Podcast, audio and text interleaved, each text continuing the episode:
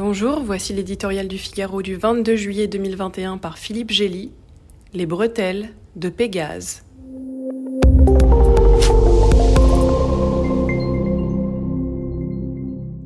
Qu'il est loin le temps des bretelles où un grésillement sur la ligne valait brevet de reconnaissance, où une camionnette garée dans la rue tournait négligemment son antenne vers vos fenêtres, où un journaliste en poste dans un pays sensible poussait la politesse à saluer ceux qui nous écoutent. C'était le bon vieux temps des barbouzes, quand Lino Ventura répondait au petit nom charmant de chérubin, falbala ou bazooka. Aujourd'hui, le règne absolu du furtif a enlevé toute poésie au métier d'espion. Un virus indécelable s'infiltre dans nos téléphones portables qui renferme, il faut malheureusement l'admettre, la moitié de nos vies et y dérobe tout ce qu'il veut sans laisser d'empreinte. Au debout de la ligne, un informaticien aussi génial qu'irresponsable est l'agent sans visage d'une police politique bien à l'abri dans son bureau.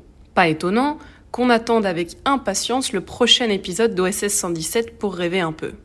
Avec le logiciel espion israélien Pegasus, plus personne ne peut se croire à l'abri. Un roi, trois présidents, dont Emmanuel Macron, et dix premiers ministres ont été ciblés. Arroseur arrosé, le souverain Mohamed VI et son entourage figurent sur la liste qui impute au service marocain la surveillance du président français.